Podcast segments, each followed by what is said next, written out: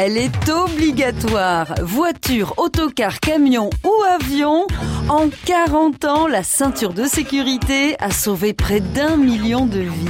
Ça sert euh, à plusieurs titres. Déjà, ça sert à ne pas être éjecté ou projeté euh, en cas de choc. C'est aussi important de s'attacher à l'arrière qu'à l'avant. Si on ne s'attache pas, on devient soi-même un projectile pour euh, les personnes qui sont à l'avant. 1973, l'année où on s'est serré la ceinture. Assis dans la voiture, voiture, voiture. Assis dans la voiture, attache ta ceinture. En 1903, pour le Québécois Gustave Désiré Lebeau, ce n'est pas encore une ceinture, mais des bretelles protectrices pour automobiles.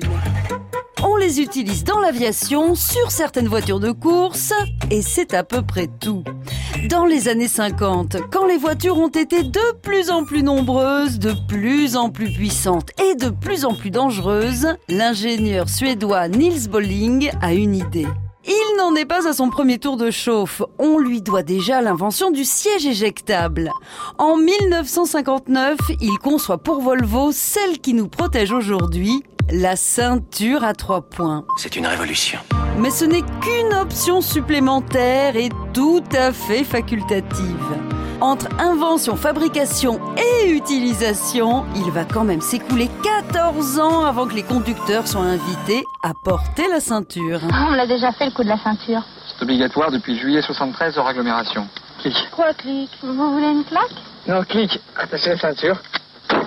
Il est loin le temps où le jeune Thierry Lhermitte se glissait dans l'habitacle pour nous susurrer ce doux rappel à la loi. Aujourd'hui, il s'est transformé en un bip-bip aussi strident que stressant. Mais bon, vu qu'elle est là pour nous sauver, forcément la ceinture, on s'y attache. Assis dans la voiture.